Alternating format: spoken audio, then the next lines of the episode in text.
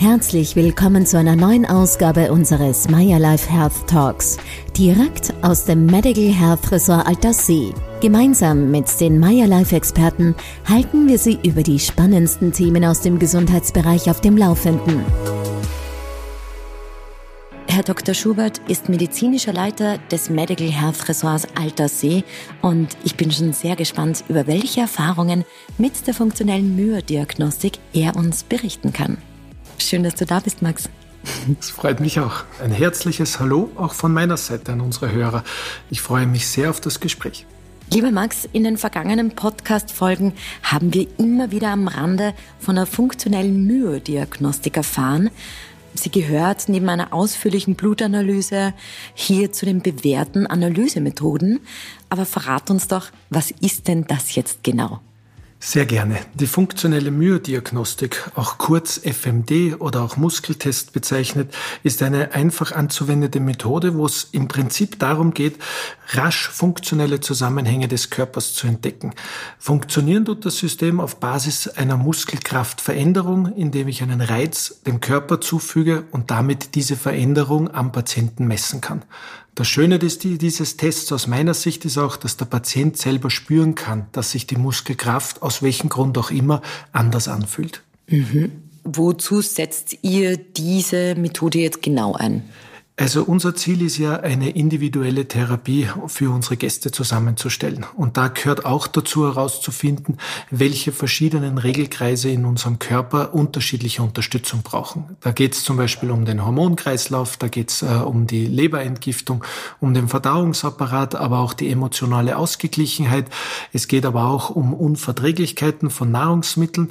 Und das sind die Gründe eigentlich, warum wir so einen Muskeltest machen. Ziel ist es ja, rasch und effizient äh, Probleme des Patienten zu lösen und eine individuelle Therapie zusammenzustellen. In welchen Situationen hat sich diese Methode jetzt besonders bewährt? Die Methode hat sich besonders bei den Gästen bewährt, die schon eher längerfristige Probleme hatten, wo zum Beispiel in klassisch schulmedizinischen Tests nicht herausgekommen ist, dass es ein Einzelproblem als Ursache gibt, weil es geht im Großen und Ganzen um funktionelle Zusammenhänge und es spielt einfach verschiedene Organkreise bei gewissen entzündlichen Problemen eine große Rolle. Insbesondere diese sogenannte stille Entzündung des Darmes hat ja mit allen unseren Zivilisationskrankheiten etwas zu tun und aus diesem Grund ist ja auch diese Meyer-Methode so erfolgreich. Und auf der anderen Seite mit dieser funktionellen Myodiagnostik kann ich dann wirklich noch gezielt helfen, äh, diese Entzündungen zu bekämpfen, aber auch gezielt damit helfen zu schauen, wie kann ich den Verdauungsapparat verbessern, mit welchen zum Beispiel Nahrungsergänzungsmitteln oder auch Medikamenten, ohne dass ich jetzt hergehe und sage, dass ich nur das verschreibe, was im Standardwissen vorhanden ist, sondern herausfinde, welches der verschiedenen verschiedenen Präparaten ist jetzt in diesem einen Fall optimal. Und somit erspare ich mir auf der einen Seite natürlich den Therapieumfang, weil ich gezielter hergehen kann und sagen kann, so helfe ich dem äh, Patienten individuell. Mhm. Viele Menschen haben Lebensmittelunverträglichkeiten und das lässt sich ja genau herausfinden. Das heißt, wie schaut denn das dann genau aus? Was macht sie da?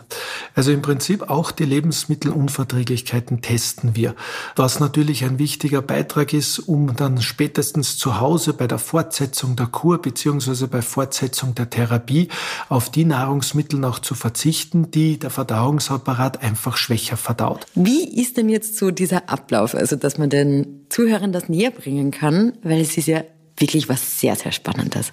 Die Grundposition bei diesem Muskeltest ist der Patient auf dem Rücken liegend auf einer Liege.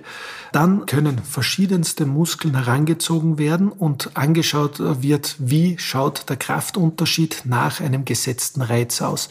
Dieser Reiz kann ein Akupunkturpunkt sein, kann eine Reflexzone sein, kann aber auch zum Beispiel eine Narbe sein, kann ein anderes Störfeld sein, kann aber genauso gut äh, ein Zahn sein, den man äh, einfach nur berührt, eine Körperregion Körperregion, die man berührt, oder auch eine Substanz, die man auf die Zunge gibt. Das wäre so das Grundprinzip. Dann wird im Prinzip der Muskel, der Patient baut die Muskelkraft auf und dann wird mit circa 20 Prozent dieser Muskel, äh, diese Muskelkraft quasi gechallenged, nennt sich das, also herausgefordert. Und je nachdem, wie der Patient dieser Herausforderung widerstehen kann, daran erkennt man, okay, was für einen Effekt hat diese Zone, dieses Produkt auf den Körper. Ganz einfach für mich, wenn ich jetzt ein Stück Käse esse und du versuchst diesen Muskeltest bei mir und ich würde es nicht vertragen, hätte ich keine Kraft. Kann man das so verstehen? Also auf die Nahrungsmittel gemünzt ist es so, dass man das sehr wohl so verstehen kann. Es sind zwei Reaktionen, die auf ein Lebensmittel auf, äh, passieren können. Auf der einen Seite brauche ich zuerst einen nach dem Standard der FMD normal funktionierenden Muskel. Auf der anderen Seite kann durch ein Lebensmittel dieser Muskel in eine Überreaktion gehen oder in eine Unterreaktion gehen auf ein Lebensmittel. Wenn das passiert, ist es so, dass das bedeutet, dass dieses Nahrungsmittel für den Patienten ungeeignet ist für den derzeitigen Moment. Wenn der Muskel seine Stabilität behält, dann bedeutet das, dass dieses Nahrungsmittel gut verdaut werden kann und im Verdauungsprozess keine Problematik darstellt. Was passiert im Körper? Warum hat der Muskel keine Kraft mehr? Geht der in eine Abwehrreaktion oder was passiert da? Also im Prinzip kann man das so bezeichnen, dass äh, einfach eine Art Abwehrreaktion des Körpers in Gang gesetzt wird. Mhm. Das kann, wie gesagt, ein Nahrungsmittel sein, das kann aber genauso eine blockierte Rippe sein, das kann äh, genauso eine Narbe sein, das ist aber genauso möglich, dass man ein Organ quasi unter Stress setzt und dass dieser Stress vom System als zu intensiv wahrgenommen wird. Und dann sucht man sich halt das entsprechende Therapeutikum, um diesen Muskelkraft zu halten, während man einen Stress auslöst. Aber das ist super spannend. Warum wendet das nicht jeder Arzt an? Naja, auf der einen Seite muss äh, man sagen, es gibt keine klassische schulmedizinische Methode, die diesen Test zu 100 Prozent derzeit beweisen kann. Mhm. Es ist äh, so, dass in Österreich die Ausbildung von der Ärztekammer anerkannt ist. Das heißt, das ist wirklich etwas, was Hand und Fuß hat. Aber unterm Strich ist es so, dass diese Methode im klassischen äh, schulmedizinischen Bereich nicht zur Ausbildung derzeit kommt, weil eben keine Methode noch gefunden worden ist, die das nachweisen lässt. Was was spannend trotzdem ist, ist, dass wird dieser Test zeitnahe von verschiedenen Therapeuten durchgeführt, kommen gleiche Ergebnisse raus. Das heißt, es ist reproduktiv und aus diesem Grund muss man ehrlicherweise sagen, und der Erfolg nach solchen Tests, wenn die Patienten sich an bestimmte Dinge halten oder bestimmte Therapeutika bekommen und ihnen es besser geht, muss man sagen, äh, spricht ja für sich. Wo sind denn jetzt so die Grenzen der funktionellen Myodiagnostik? Also was kann sie nicht? Also aus meiner Sicht gehört es auch dazu, dass äh, ein Patient äh, dieses Testverfahren annimmt für sich. Es ist zwar so, dass ich einen Patienten immer testen kann, aber es ist natürlich so, dass ein, ein, ein Patient mit mir nicht mitarbeitet. Sprich, wenn der seine Muskelkraft nicht aufbaut und das nicht will, dann ist das keine Möglichkeit. Auf der anderen Seite, dadurch, dass ich natürlich Muskelkraft vom Patienten verwende, kann es auch sein, dass es bestimmte Erkrankungen gibt, wo der Patient äh, automatisch aufgrund von Muskelstörungen eigentlich nicht Muskelkraft aufbauen kann oder nicht koordinativ Muskelkraft aufbauen kann, dann kann ich diesen Patienten eigentlich nicht direkt testen. Was eine Möglichkeit wäre, wäre ein Surrogat dazu zu verwenden, sprich eine weitere Person, muss aber dazu sagen, dass das dann schon eine gewisse Unschärfe auch mit dabei hat. Also meine mhm. liebste Variante ist, diesen Test wirklich nur anzuwenden, wenn ich den Patienten selber testen kann. Dann ist es auch noch so, dass es schon noch ein Problem geben kann, kann, wenn zum Beispiel eine 50 äh, Kilogramm schwere äh, Ärztin einen 130 äh, Kilo Bodybuilder testet, kann es passieren, dass es nicht zu eindeutigen Ergebnissen kommt muss man aber auch dazu sagen, dass man ein paar Möglichkeiten hat, auch wenn man der schwächere Part ist, diesen Muskeltest lupenrein und mit ordentlichen Antworten durchzuführen. Gibt es auch so Situationen mit Gästen, die dir ganz besonders in Erinnerung geblieben sind? Also mir ist es bei solchen Gastsituationen immer besonders wichtig, dass auch der Patient selber fühlt diese Muskelkraftveränderung. Ich sehe das immer so, das ist der Test des Patienten und aus diesem Grund macht es auch Sinn, dass er selber merkt, was sich tut. Es geht ja nicht immer darum, exakt zu verstehen, was der Therapeut gemacht hat, aber dass es eine Muskelkraftveränderung, gewisse Aktionen nach sich ziehen, ist mir ganz wichtig. Was äh, mir als einzelner Patient einmal sehr toll in Erinnerung geblieben äh, ist, ist die Tatsache, ich hatte einen Patienten mit Schulterbeschwerden, die waren schon seit äh, eigentlich Jahren bekannt. MRT, Röntgenuntersuchungen waren alle mehrheitlich unauffällig. Äh, viel Physiotherapie gemacht, viel Therapie schon gelaufen in Richtung auch Massagen, Sporttherapie und trotzdem hat sich diese Schulter nicht wirklich erholt.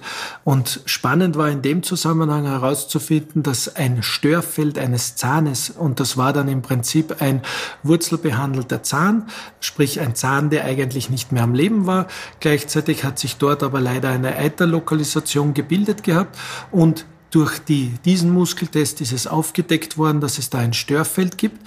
Bei dem Test selber haben wir auch diesen Zahn einfach einmal unterspritzt, sprich den Nerv, die Schmerzleitung ausgeschalten und die Schulterbeschwerden und Schulterbewegungseinschränkung war schlagartig weg. Das wow. natürlich nicht auf Dauer, es musste erst durch einen Zahnarzt der Zahn saniert werden, aber die Schulterprobleme haben sich gelöst. Wahnsinn. Und das sind eigentlich diese Aha-Erlebnisse auch dieses Testes, der den Patienten so wirklich äh, voranbringt. Also der ist wirklich ein tolles diagnostisches äh, Modul.